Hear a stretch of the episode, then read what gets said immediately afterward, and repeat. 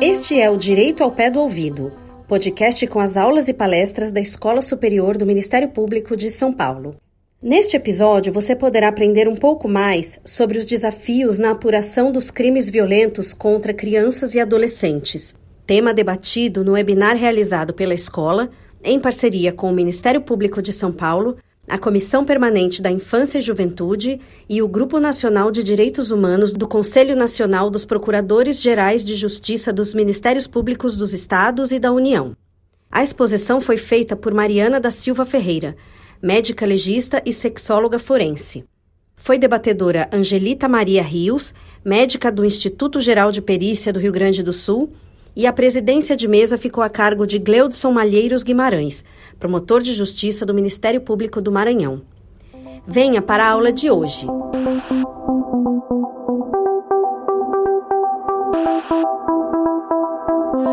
Então é com muita satisfação que eu presido essa mesa com, esse, com essa temática e com essa abordagem médico-legal e parabenizando aí e agradecendo a todos que estão nos acompanhando e que vão, a partir de agora, estar tá acompanhando também a palestra da doutora Mariana, a doutora Mariana da Silva Ferreira, que ela é médica, legista, sexóloga forense, professora da Academia de Polícia de São Paulo, especialista em medicina legal, perícias médicas, bioética e sexualidade humana pela Faculdade de Medicina da USP, graduação em Medicina pela Universidade de Marília, residência em Medicina Legal e Perícias Médicas pela USP, mestranda da Faculdade de Saúde Pública da USP, especialista em Medicina Legal e Perícias Médicas, médica legista da equipe de sexologia forense do IML do programa Bem Me Quer de São Paulo durante 10 anos, assistente da diretoria técnica do departamento do IML de São Paulo, ela que também é autora e coautora de artigos científicos nas áreas da medicina legal e sexologia forense. Doutora Mariana, com expertise completa em relação a essas perícias, especialmente aí em relação a essas crianças e adolescentes, a senhora está com a palavra, sua palestra a partir de agora. Temos 30 minutos e depois a gente vai ter a nossa debatedora, a doutora Angelita. Seja bem-vinda e muito obrigado por aceitar o nosso convite. Boa tarde, quero agradecer a presença de todas as pessoas que estão aqui com a gente assistindo, agradecer a equipe. É, é uma honra participar de uma mesa com a doutora Angelita, uma grande referência para a gente na sexologia forense. Agradecer a palavra, doutor Gleudson. E a minha fala hoje é falar sobre violência sexual. Né? A gente está falando sobre as violências contra crianças e adolescentes e especificamente eu trouxe um conteúdo para vocês para abordar a violência sexual. Então, meu nome é Mariana da Silva Ferreira, sou médica legista e estou aqui hoje para falar com vocês a respeito dos desafios na apuração dos crimes violentos contra crianças e adolescentes. Uma breve apresentação da minha atuação profissional.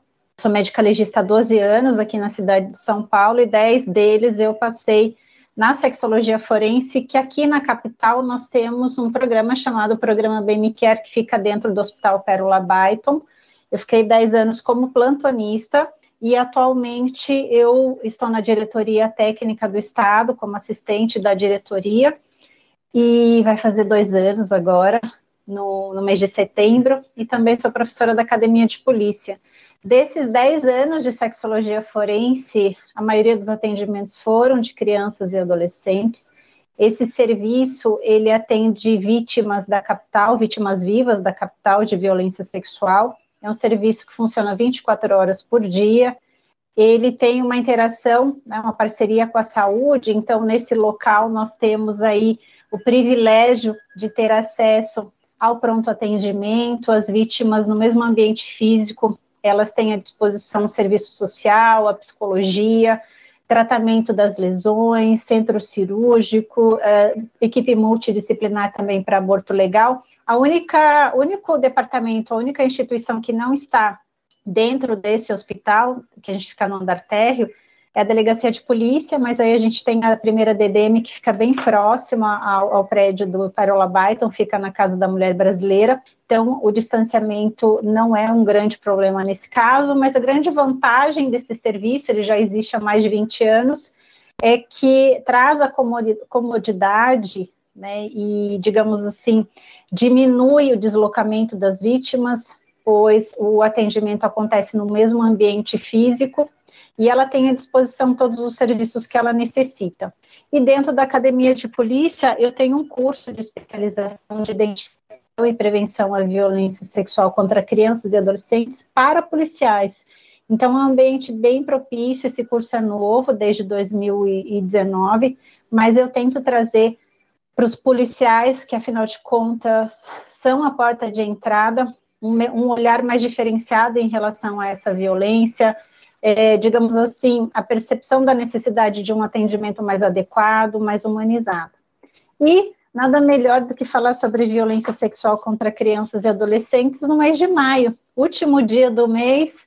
Que alegria poder fechar esse mês desse jeito, falando né, para uma instituição tão importante, tão necessária, e com profissionais aqui altamente qualificados e qualificadas, sobre o 18 de maio, Maio Laranja, é um mês intenso de atividade em relação à prevenção e ao combate a, ao abuso e exploração sexual de crianças e adolescentes. 18 de maio é, é, foi reconhecido como o Dia Nacional por causa do caso Araceli. Então, é muito importante que a gente regularmente, pelo menos todo ano, a gente traga esse tema de uma maneira bem enfática, bem emblemática mesmo.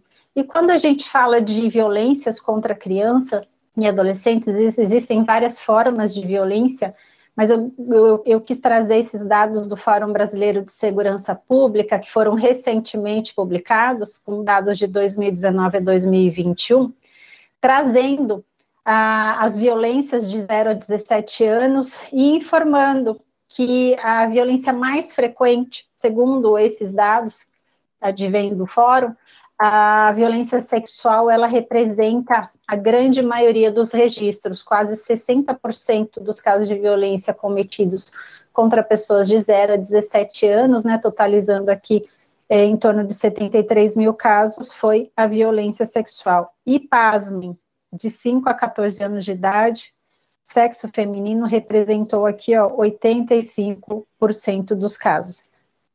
E é sempre a gente importante trazer informação que existe uma diferenciação quando a gente fala de etnias e raças, aonde existe uma predominância em relação às violências é, às pessoas que se autodeclaram né, é, como negras ou pardas, representando aí mais da metade das ocorrências. E o que, que é violência sexual? Será que a gente sabe mesmo do que se trata? A gente fala tanto sobre ela. Eu sou uma profissional da violência sexual, como muitos e muitas que estão aqui com a gente hoje, trabalham com essa modalidade de ocorrência, mas nem sempre a gente sabe exatamente diferenciar o que é violência sexual e quais são as suas modalidades, de que forma ela pode se apresentar. Quando a gente fala em violência sexual, automaticamente nos vem à mente crime de estupro, crime de estupro de vulnerável, assédio, importunação sexual, mas a violência sexual é muito mais do que isso, ela está bem além né, do que os artigos que a gente mais conhece do Código Penal. Então, a violência sexual ela é ampla e limitada, ela está relacionada a qualquer prática sexual, seja a prática em si, a tentativa de consumar um ato, insinuações relacionadas ao âmbito da sexualidade.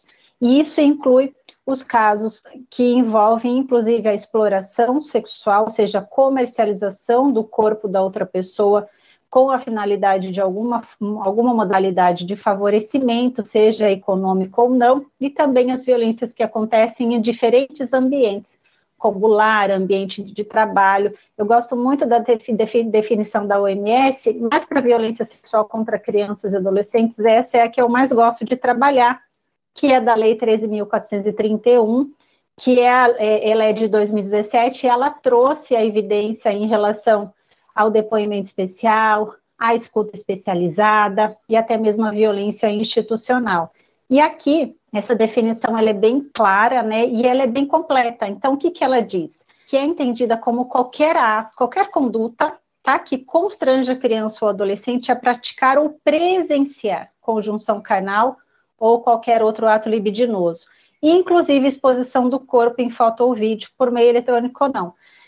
Por que, que essa definição ela é bem completa?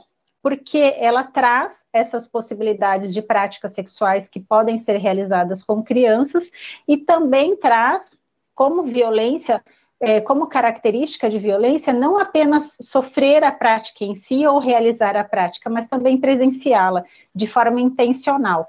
E uma modalidade de violência altamente recente e que tem gerado muitos desafios para profissionais como eu e profissionais que trabalham com violência sexual, que é a violência sexual digital, aonde uh, a violência pode acontecer, o abuso sexual pode acontecer sem que nem ao menos haja contato físico entre o agressor e a vítima.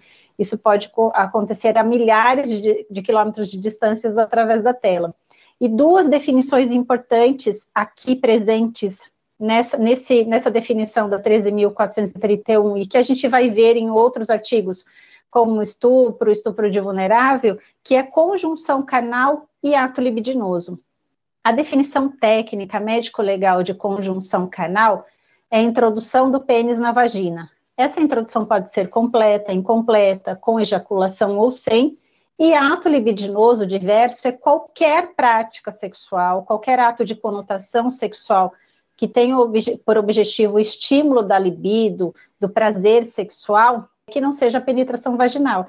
E aí abre aquele leque de possibilidades, aquele rol de atos libidinosos, sendo os mais frequentes no abuso sexual infantil, sexo oral, coito anal, a gente também tem manipulação genital, interação de genitália com genitália, interação com objetos, introdução de dedos, sucções, lambeduras, enfim, um rol grande de possibilidades em relação às práticas sexuais que podem ser realizadas com as crianças e adolescentes.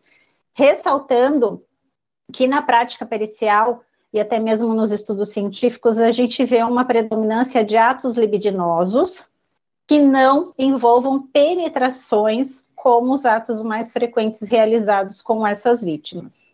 Aqui, né, para ilustrar bem a violência sexual digital, nós temos um grande desafio em relação às nossas crianças e adolescentes que estão expostos e livres e sem nenhum filtro, literalmente, dentro das redes, e muitos agressores estão acessando as crianças através das redes e fazendo né, muitas vítimas de violência sexual. Então é importante né, esse alerta e entender que hoje nós consideramos como violência sexual, inclusive as digitais. E o artigo 217, que ele é fundamental para o nosso para nossa conversa aqui, para essa fala, que é o estupro de vulnerável, que é o 217A do Código Penal. Ele é bem simples, mas ao mesmo tempo gera muitas discussões, principalmente em relação ao eixo etário. Não vai dar tempo de eu conversar sobre isso com vocês hoje, mas gostaria que vocês conhecessem um artigo.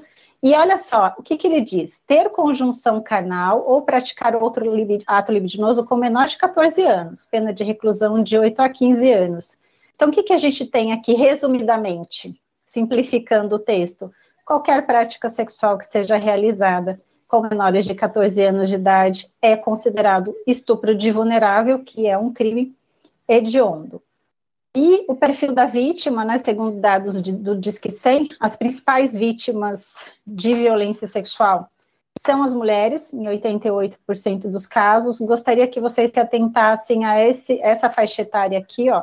Menores de 14 anos representam quase 80% das denúncias, e essa violência predominantemente acontece dentro de casa, casa da vítima, casa do agressor ou casa de conhecidos.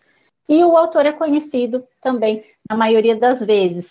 Entra, entra aquela listinha de familiares que sempre se repete né, nas fontes de dados, como padrasto, pai, irmãos, tios, avós, o amigão do papai, o amigão da mamãe, esse está sempre presente lá na perícia.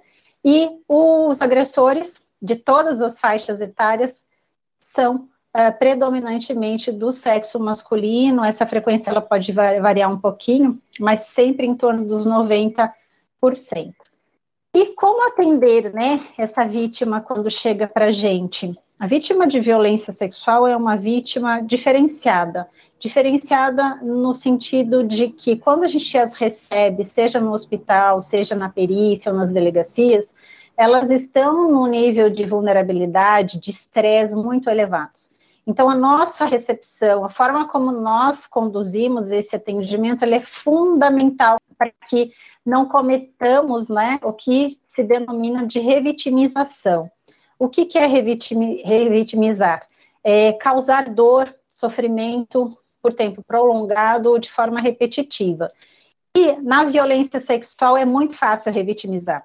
Se nós não temos uma equipe preparada, capacitada, capacitada até mesmo de forma regular, isso pode acontecer desde a recepção, né, a pessoa que está dando a entrada ali para paciente no hospital, para as vítimas nas delegacias e MLs, se a gente não tem desde uma recepção profissionais com esse olhar diferenciado, entendendo o seu papel e a importância de atender de forma adequada essas pessoas, a revitimização acontece.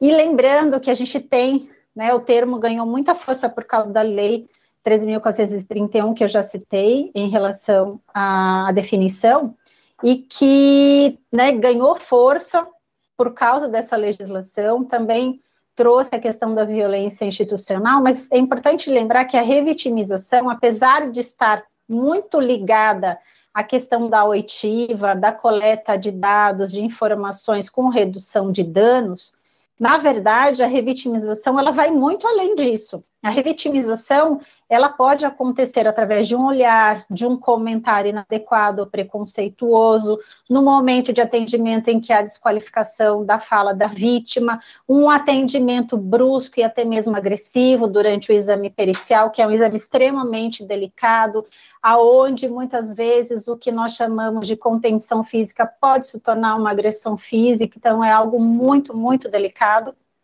E no caso do exame sexológico, é um dos exames mais difíceis a ser realizado no âmbito pericial.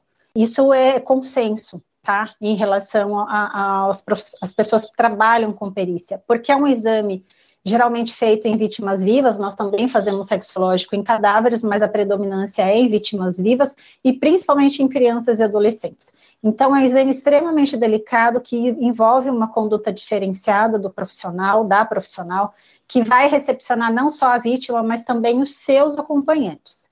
E o grande objetivo da perícia sexológica é a identificação de vestígio físico e biológico.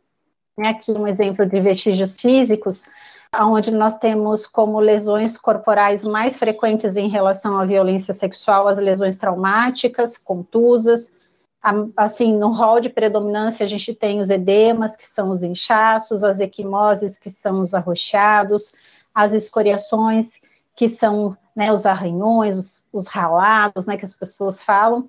Também temos é, impressões de mordida, em alguns casos essa é uma lesão muito importante, até mesmo para âmbito de identificação. E tem uma lesão que eu trabalho muito com os alunos de medicina, principalmente que atendem, essas vítimas no pronto atendimento, que são as lesões cervicais de região de pescoço, aonde há uma associação de uma tentativa de homicídio ou consumação através de asfixia por esganadura, mais o estupro associado. E os vestígios biológicos, onde a gente predominantemente faz a coleta através do SUAB, que é esse cotonete de haste longa, onde a gente vai passar no corpo da vítima em busca de material biológico do agressor. Quando a vítima refere, a gente faz a coleta no lo local onde ela está referindo, e quando ela não sabe referir, a gente vai buscar e fazer a coleta nos locais específicos dentro do prazo de coleta. É, os exames habitualmente coletados aqui no, no estado de São Paulo são esses quatro, Lembrando que o programa BMCare ele é diferenciado, então a gente tem, além desses exames, a gente tem acesso a outros exames, como beta-HCG, ultrassom, sorologia, enfim, tudo que a saúde pode oferecer. Mas, é, especificamente no ML, os que são coletados de rotina são pesquisa de espermatozoide, PSA, DNA e toxicológico. E isso vai depender do tempo, né? A gente segue o manual operacional do Estado, aonde o nosso prazo de coleta é de 24 horas para a região de pele, ânus e boca e 72 horas para a região de vagina. Então, vejam, é um prazo extremamente curto para que a gente tenha a possibilidade de achar, de identificar algum material genético, né, algum material biológico do agressor no corpo da vítima. Lembrando que a perícia também deve e pode ser realizada no suspeito ou no agressor, né, no caso que tiver confirmado que seja o agressor, também buscando no corpo dele material genético da vítima. Então, a gente pode fazer perícia tanto no agressor quanto na vítima. E um alerta importante aqui, que é o nosso calcanhar de Aquiles, mas que é uma informação preciosa e que todo mundo que trabalha com violência sexual precisa conhecer, é que falta de vestígios não é ausência da violência. Muitas vezes as pessoas acreditam que o laudo pericial do ML ele sempre vai identificar vestígio físico ou laboratorial. E que quando esse laudo vem negativo é porque ou a vítima mentiu, ou porque a violência realmente não aconteceu, e até mesmo como uso desse resultado como atestado de inocência desse suspeito. Mas, no caso do abuso sexual infantil, especialmente, a positividade das perícias é extremamente baixa, em torno de 10% apenas de identificação de vestígios físicos ou biológicos, né, é, genéticos, enfim. Por quê? Porque faz parte da dinâmica do padrão do abuso sexual infantil práticas sexuais que não deixam vestígios que a perícia tenha potencial de identificar, mesmo que haja tecnologia. Nós temos tecnologia de ponta, mas o tempo é, entre a ocorrência e a coleta dos vestígios, a higienização do local e o tipo de prática sexual que foi realizada interferem totalmente no resultado pericial. Mas quando nós eh, devolvemos para vocês um laudo negativo, é muito importante que vocês usem esse resultado negativo para ir além, para esgotar as modalidades de prova. Não podem se ater especificamente ao laudo pericial, porque, como eu falei, a positividade é extremamente baixa, já é esperado que venha negativo, porque é um tipo de violência que geralmente e habitualmente acontece sem que haja associação com violência física, sem que haja penetrações, na maioria dos casos, que tem maior potencial de causar lesões em vagina e ânus, e quando há contato com o material biológico do agressor, eles tomam cuidado para higienizar ou para não deixar mesmo. Muitos usam preservativos, dão banho nas crianças, ejaculam longe do corpo da criança. Então, é muito importante que vocês saibam que falta de vestígios, laudo negativo do ML não significa que não houve violência. E aí resta o quê? Resta a palavra da vítima e a questão da prova material. Quando a prova material vem negativa, e como é um, um crime, né, uma violência que acontece entre quatro paredes, sem testemunhas, aonde existe aí essa desigualdade em relação à hierarquia, no sentido de ser uma autoridade que é uma pessoa adulta e uma criança, a criança, na maioria das vezes, acaba sendo desqualificada.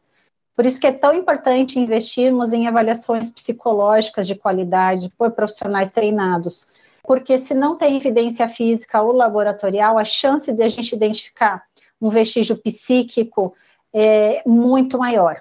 Né? A gente pode até mudar aí o contexto das positividades periciais se investirmos na busca por elementos psíquicos, ao invés de nos atentarmos exclusivamente à perícia em busca de material biológico e vestígio físico. E outro alerta, né, que é a questão da saúde o que vem primeiro? Saúde, denúncia, perícia?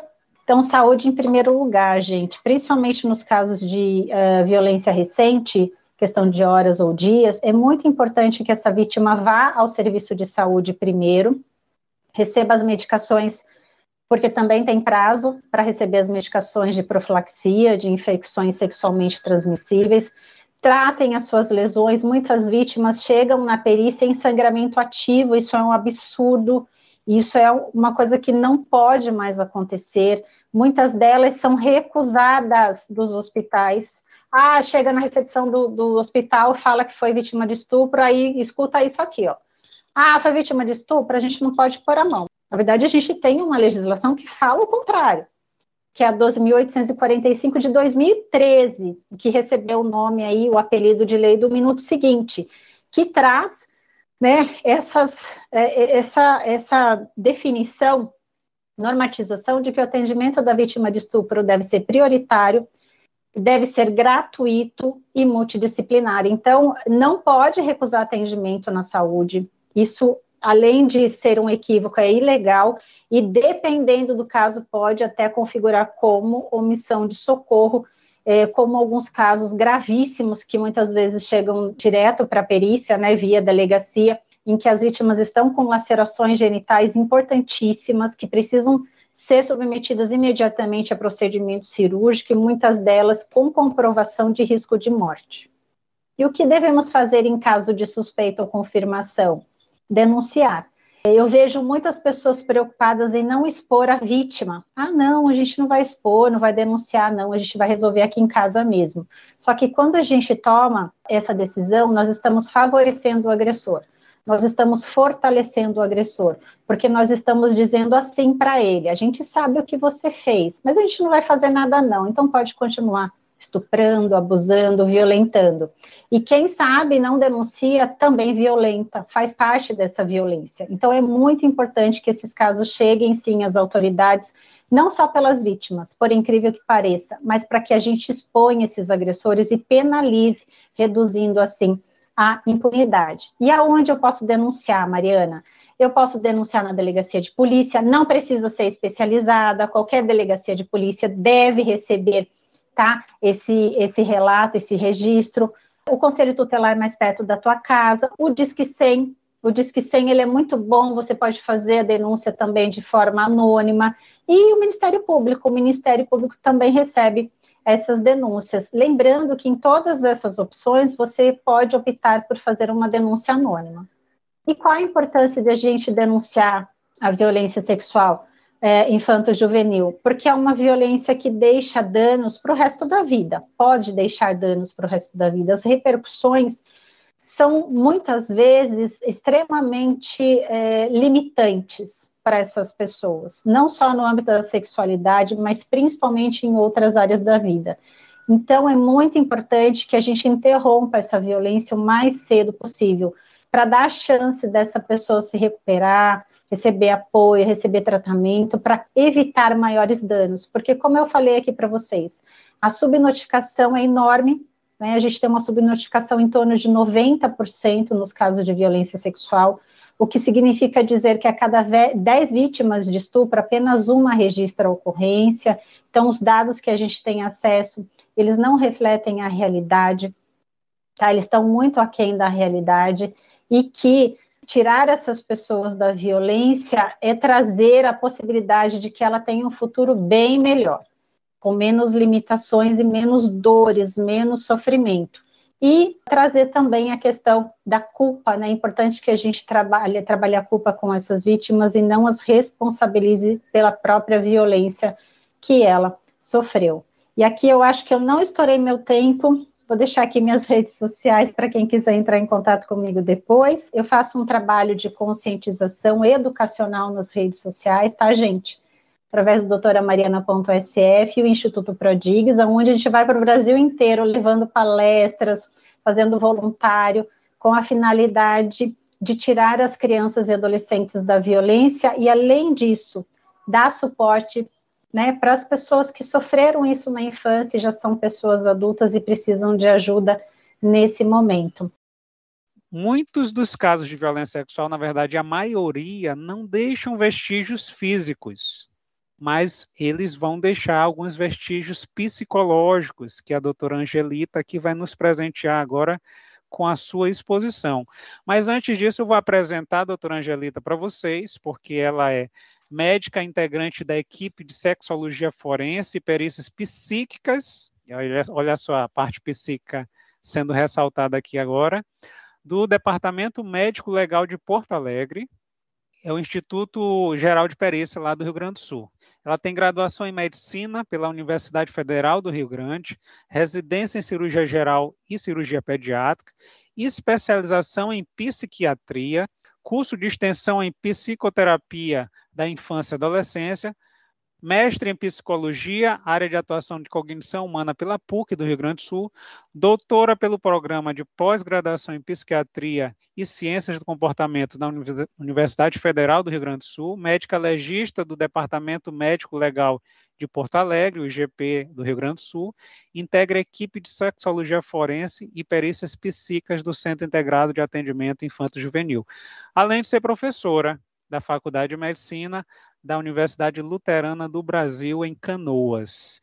Doutora Angelita, é um prazer tê-la, ter aqui com a gente, tê-la conosco e tomar conhecimento aqui da sua experiência nas perícias psíquicas, especialmente, que dão aqui um complemento da nossa mesa em relação ao que foi falado pela doutora Mariana. Seja bem-vinda, a senhora está com a palavra. Boa tarde. Eu gostaria, em primeiro lugar, de agradecer à comissão organizadora né, por esse convite, através uh, da pessoa da doutora Renata, agradecer aos colegas dessa mesa, a doutora Cleudson, doutora Mariana. A doutora Mariana, eu acho que eh, foi muito feliz na apresentação, assim, praticamente esgotou né, o que a gente poderia colocar né, nessa questão. Eu trabalho há 25 anos como médica legista e há 21 anos, então, no CRAI, nós fomos, junto com a doutora Denise, com a procuradora Simone Mariano da Rocha, visitar o Pérola Baiton, né, que serviu de modelo para o nosso centro aqui. Bom, como a, a, doutora Mariana tinha colocado, né, nós trabalhamos aqui com um, um grande paradigma, né? Então, exame físico negativo, se nós pensarmos há 25 anos atrás, ou um pouco mais, não temos vestígios, terminou ali, né?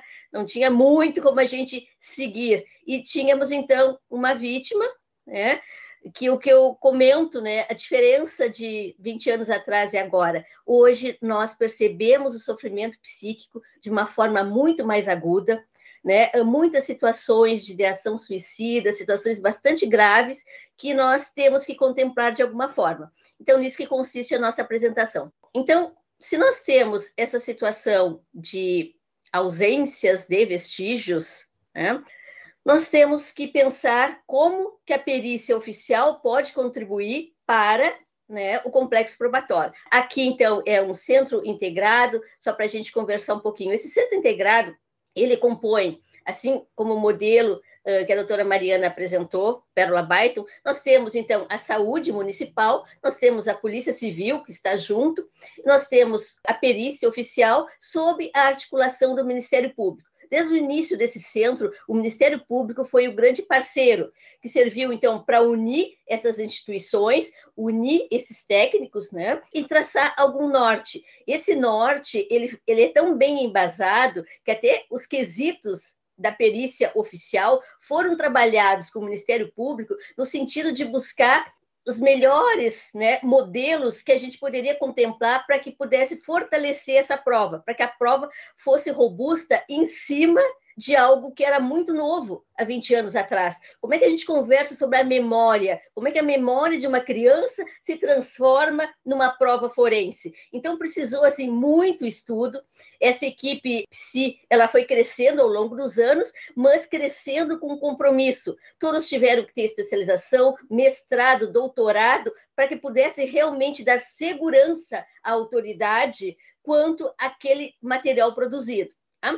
Então, nós fazemos parte de uma equipe multiprofissional que tem o acolhimento social, a ocorrência policial, atendimento em saúde, né, como a, a doutora Mariana tinha eh, colocado, temos a perícia física, né, com quatro profissionais da área de sexologia forense, e aqui eu já coloco, né, são técnicos que a gente menciona que tem que ter o perfil técnico para trabalhar com uma vítima de violência sexual. Não é questão gênero, nós temos muitas colegas que são gineco-obstetras e elas não gostam, nunca trabalharam com a sexologia forense. Como a doutora Mariana colocou, é uma das partes mais árduas da medicina legal.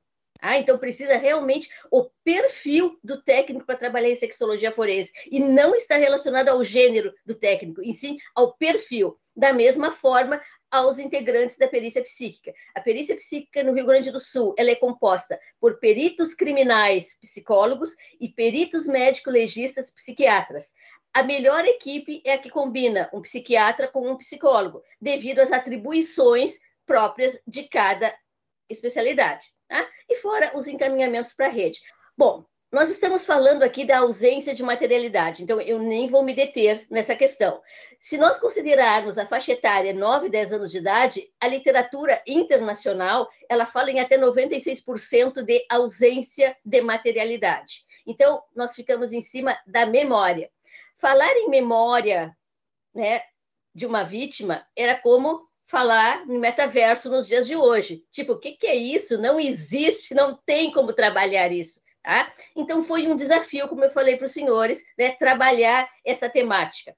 Então, memória, né, ela vem para a perícia psíquica com aquele grande desafio. Como é que eu coleto essa prova? O que, que é a perícia psíquica diante de outras formas de escuta? Né? A lei 13.431 fala na escuta protegida, tá? Aí vai dizer, mas não tem perícia psíquica. Aí nós vamos pular um pouquinho ali para o Decreto-Lei 9.603, né, de 2018, que já fala, né, outras formas de perícia. Mas a prova pericial, ela vem para trazer o testemunho infantil aliado aos, à sintomatologia de um sofrimento psíquico, tá? que tem que ter um nexo causal com o fato notificado. Então, aí já é um grande diferencial. Eu tenho o testemunho infantil para chegar na avaliação do estado mental. Então, para que eu consiga entender como está né, aquela pessoa do ponto de vista psíquico, eu preciso saber de como os fatos aconteceram. E para que eu chegue nesses fatos que aconteceram, eu tenho que ter critérios firmes, né, claros, que estão dentro de protocolos, e nós usamos um protocolo internacional, validado em vários países. Neste momento, nós estamos fazendo uma capacitação online com a Universidade do Porto, que é a, a universidade que nos dá subsídios na formação das equipes, né? As equipes se vêm crescendo nos últimos dez anos, então nós precisamos manter a educação continuada. em seguida, eu já vou ali falar que a doutora Mariana apontou muito bem a questão da formação, a formação dos policiais, a formação dos colegas legistas, a formação do colega, futuro colega de profissão nas escolas de medicina. Nós temos que trabalhar a temática violência, se a gente quiser realmente mudar né, nos próximos anos, esse entendimento de como abordar uma vítima de violência. Então, é muito importante a educação continuada. E eu acho, eu vou até um pouquinho além, eu acredito que medicina legal nos cursos de direito deveria ser uma norma. A gente deveria realmente, para as pessoas que vão tratar desse tema, dar o maior número de esclarecimentos sobre matérias sensíveis, que é a violência sexual, a violência doméstica. Hoje nós temos uma lei nova aprovada semana passada, né, sobre violência doméstica na infância e adolescência. Então, nós precisamos trazer para os novos né, técnicos o máximo de informações possíveis para tratar dessa temática. Então, quando eu falo em perícia psíquica, eu vou trazer aquela visão completa da situação abusiva e mais as consequências emocionais. E muitas vezes as consequências emocionais é que trazem a robustez para a prova pericial. Então, quando eu tenho uma vítima com uma ideação suicida, com tentativas prévias, muitas vezes nós, nesse atendimento multiprofissional, tiramos essa vítima daque, daquela prova pericial quase que diretamente para uma internação psiquiátrica, porque não basta eu ouvi-la, eu tenho que ouvi-la e saber do sofrimento psíquico dela, que pode trazer um risco real para a sua saúde. E isso precisa ser mostrado à autoridade solicitante. Então, é esse o papel da perícia psíquica, mostrar que além do testemunho, além da oitiva, eu tenho uma consequência real né? E eu tenho que pensar na saúde como um todo: saúde física e saúde emocional, saúde mental. E se eu tenho um dano comprovado na saúde mental, eu tenho que mostrar isso para a autoridade, certo? Por quê? Porque faz parte do complexo probatório. É, isso, isso é muito importante e isso tem que ser trabalhado mais vezes, porque parece que é uma novidade, sabe? Assim, as pessoas ainda têm dificuldade de entender que eu posso ter uma prova forense em cima de algo não palpável. Então, como eu falava aos senhores, uma entrevista investigativa, né, que aí entram os nossos protocolos, e uma avaliação do estado mental, em geral buscando sinais e sintomas de sofrimento psíquico. E nós vamos, então, neste laudo, falar sobre a hipótese de abuso sexual. Tá? E eu sempre gosto de mencionar aqui uh, nos cursos, é uma hipótese de abuso sexual. Nós sempre temos um problema, enquanto legistas, quando a gente recebe, em geral da saúde, resumo dos fatos, abuso sexual. E muitas vezes nós vamos nos deparar com situações que elas não são características né, de abuso sexual.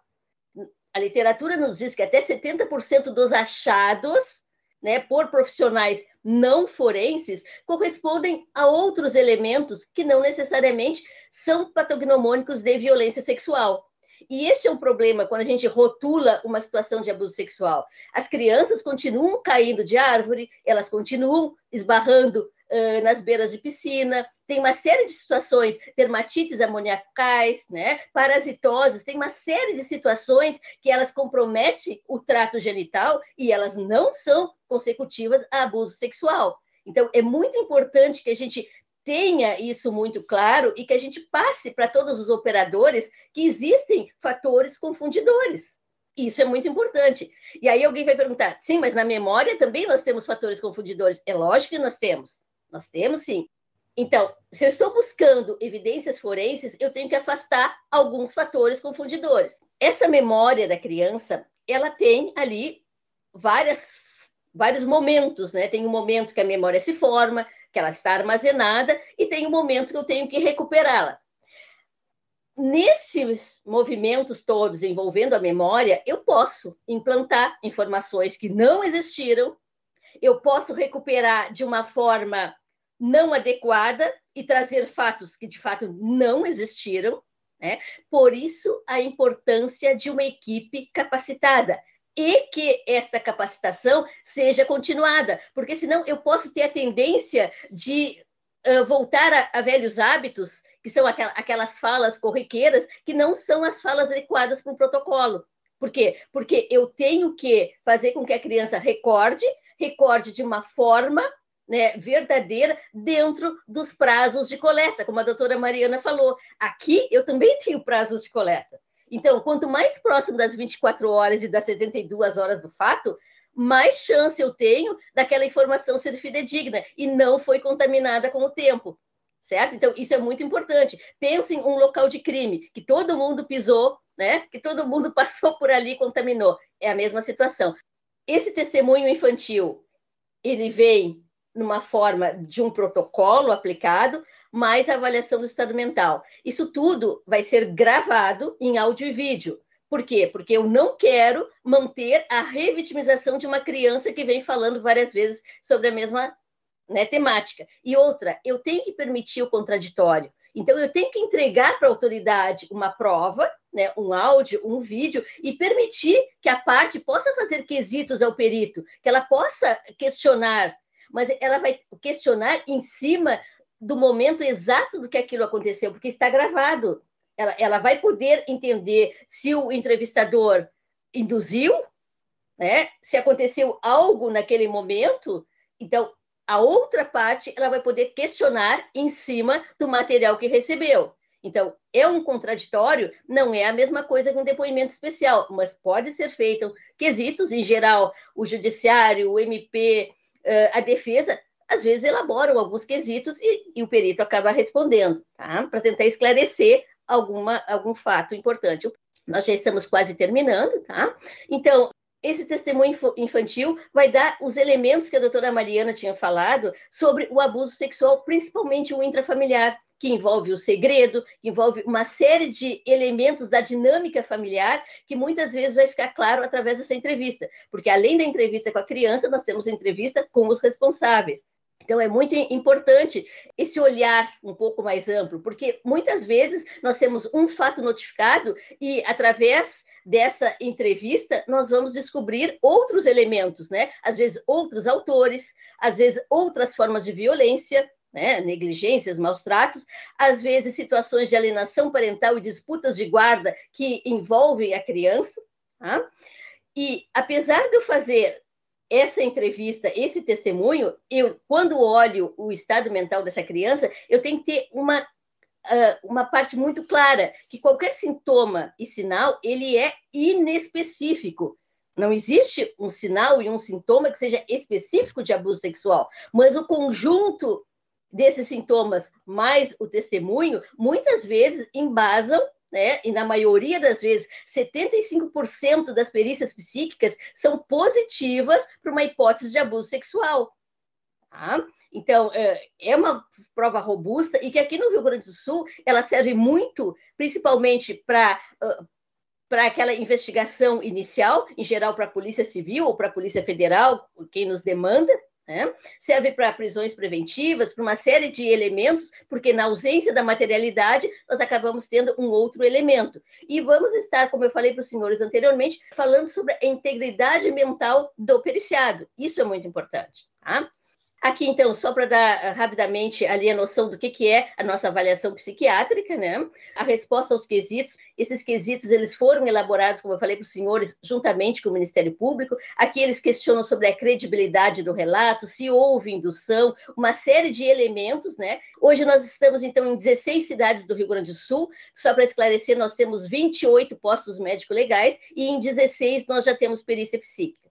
Trabalhamos também na, com a Polícia Federal, diante do que a doutora Mariana colocou, né, os crimes relacionados às redes sociais. Então, hoje nós acompanhamos diligências da Polícia Federal no sentido de detectar crianças que são vítimas de abuso sexual, ou seja, crianças que são utilizadas para produzir aqueles vídeos que estão na dark web aqui situações muito especiais, que a criança está num trauma psicológico muito severo. Nós fazemos ainda, junto com a Polícia Militar, um trabalho com a cavalaria, que se mostrou um grande facilitador, o equino, né? então nos ajuda muito em casos especiais também, terminando o meu tempo aqui para não deixar o doutor Gladson em maus lençóis, era isso mais ou menos que a gente tinha para trazer, complementando a excelente fala da doutora Mariana, né? Que é a dificuldade, então, da prova pericial em crimes sexuais infantos juvenis. Nós ficamos à disposição e, mais uma vez, muito obrigada pelo convite.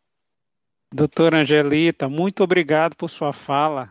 Fantástico esse trabalho, inclusive aí que senhora colocou aí no final, né, com, com a o pessoal da, da cavalaria da polícia militar.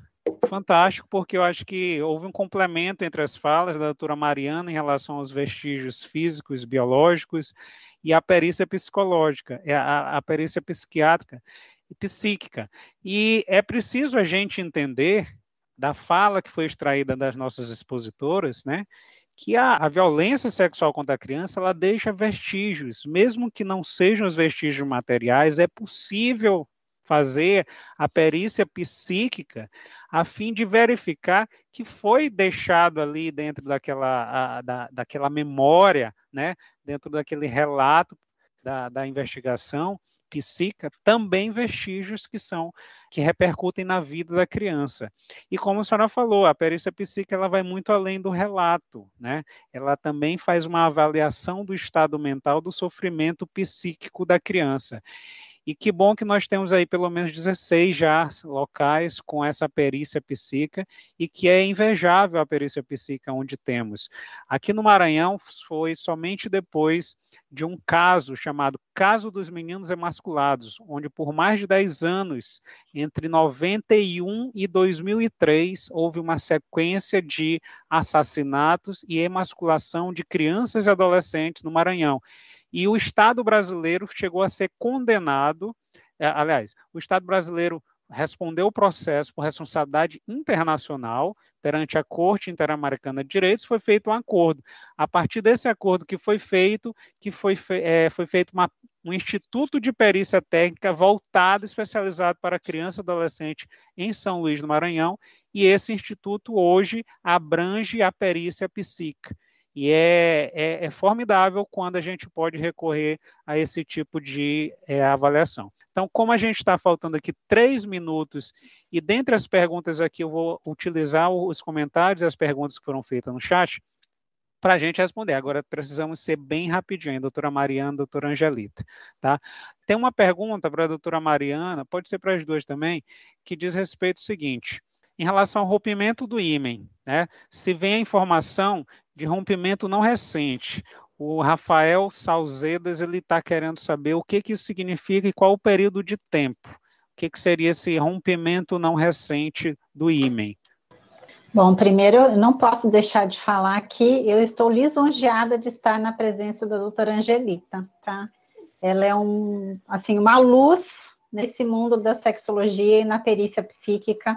Então, muito obrigada pela sua fala, doutora Angelita. Já peguei muitas informações aqui, muito obrigada mesmo. Eu, eu realmente estou lisonjeada é, em saber que a senhora existe. de verdade.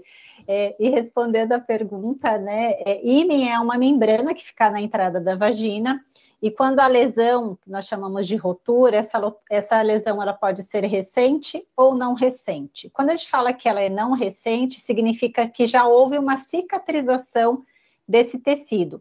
Geralmente, uma rotura imenal ela é produzida pela penetração vaginal na maioria dos casos, mas pode acontecer em outras situações, inclusive acidentais, mas eu não vou entrar em detalhes, tá bom? Quando ela é cicatrizada ou não recente, a literatura ela não tem um consenso em relação ao tempo. Mas nós utilizamos uma média de 21 dias na sexologia forense para informar se essa perícia é recente ou não recente, tá bom? Então é isso que significa, significa que há uma rotura emenal, há uma lesão né, do ímen, porém essa lesão já está cicatrizada. A partir de 21 dias a gente dá esse intervalo de tempo não é específico, tá? A gente não fala exatamente o, né, o tempo exatamente, mas é uma média, vamos dizer assim.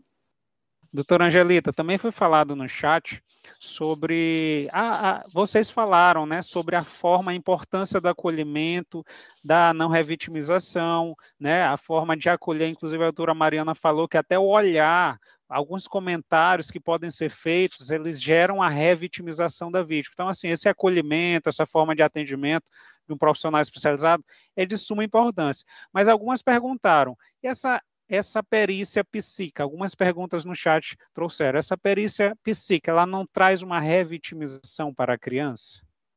Se ela for feita no início, né, quando a criança revelou, por exemplo, no centro integrado, uma criança se apresenta para fazer a perícia física, a perícia psíquica, dentro do possível, vai ser feita no mesmo momento, e ela não passa pelo acolhimento do serviço. A perícia psíquica é prioritária, ela vem primeiro. Então, a criança vai falar primeiro com o perito tudo que ela tem que informar, e a parte de acolhimento da saúde vai só cuidar das questões de proteção. Ela não vai voltar naquele tema. Inclusive, o médico legista que está no centro, ele também não conversa com a criança, no sentido de informações sobre o fato. Ele vai primeiro falar com a família e vai conversar com o adolescente, com a criança, quando, no achado do exame físico, encontrar algo discrepante, porque a palavra dessa criança é destinada a perícia psíquica, é destinada à produção da prova. E, na realidade, uma criança, muitas vezes, ela quer falar e ela quer falar com alguém que vai ser neutro, porque muitas vezes ela fala com pessoas que estão fazendo perguntas, muitas perguntas sugestivas, e o que o, o, o doutor Glaucio colocou é muito importante. O não verbal, gente, ele fala muito. Então, um olhar recriminatório, um olhar, uma testa que franze assim, verdade, isso pode assim, ó, acabar com qualquer relato. Ah, então, é muito importante essa questão, que nós estamos trabalhando agora com, com o colega, o professor europeu, exatamente sobre isso. O, o cuidado do não verbal, a postura do entrevistador, como nós podemos simplesmente interromper um relato com uma única atitude. Então, o acolhimento ou a perícia psíquica, ela não vem para revitimizar, mesmo porque nós temos fases da entrevista, e uma das fases é a apresentação, é o rapport, que o entrevistador se coloca à disposição dessa criança no tempo que a criança precisar, e se ela não quiser falar, ninguém vai forçar uma criança a falar.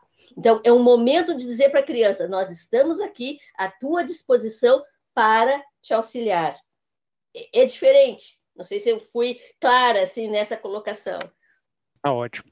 Eu quero mais uma vez aqui externar o nosso agradecimento em nome do GNDH, em nome da COPEG, em nome da Escola Superior do Ministério Público de São Paulo e do próprio Ministério Público de São Paulo, as nossas peritas que tiveram aqui.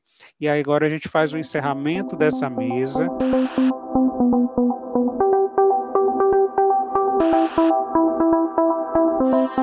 Este foi o Direito ao Pé do Ouvido. Siga nosso canal e amplie seu conhecimento com a Escola Superior do Ministério Público de São Paulo.